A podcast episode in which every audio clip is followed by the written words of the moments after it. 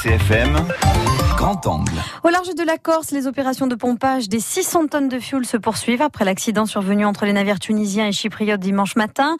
Hier, lors d'une visite sur place, le ministre de l'Environnement s'est voulu rassurant face à l'efficacité du dispositif franco-italien déployé dans le cadre du plan Polmar, qui devrait mettre la Corse à l'abri d'une pollution de ses côtes.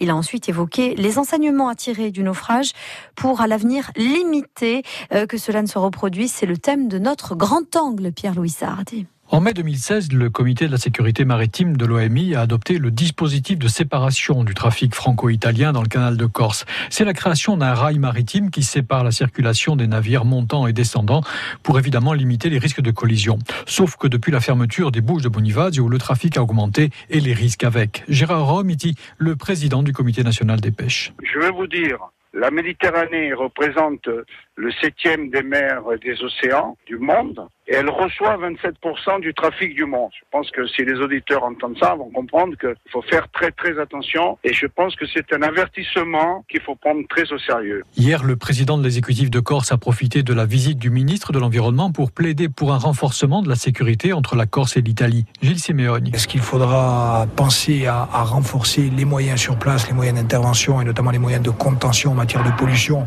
Il y en a qui sont à Mais la Corse, c'est 1000 km de côte et à mon avis, il faut aussi que côté Est, on ait des moyens à disposition.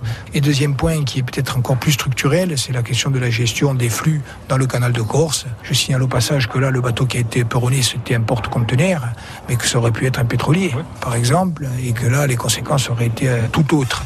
Euh, donc, comment on fait pour réguler toujours plus et toujours mieux ce, ce, flux dans le canal de Corse? Il y a une première réponse qui a été apportée à, à travers le rail de circulation, mais on voit bien que ce n'est pas suffisant. Donc, de ce côté-là, il faudra avoir une, une réflexion concertée avec les autorités étatiques françaises, italiennes, monégasques, et la Corse aura aussi à faire entendre sa voix. Message apparemment reçu par François de Rugy. On pourra encore euh, travailler pour améliorer la sécurité de la circulation maritime autour de la Corse, mais vous savez qu'il y a déjà un rail de circulation, un rail montant, un rail descendant pour les flux nord-sud qui permet de séparer les trafics des navires en circulation et donc d'éviter euh, les collisions. La zone où s'est produit l'accident n'est pas la zone du rail nord-sud. Hein, C'était plutôt d'ailleurs une circulation est-ouest.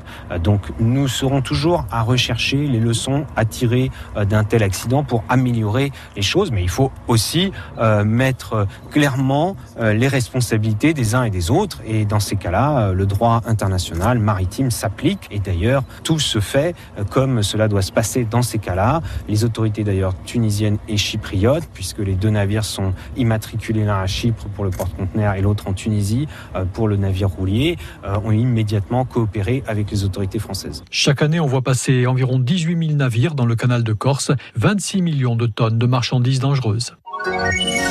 France Bleu, France Bleu RCFM.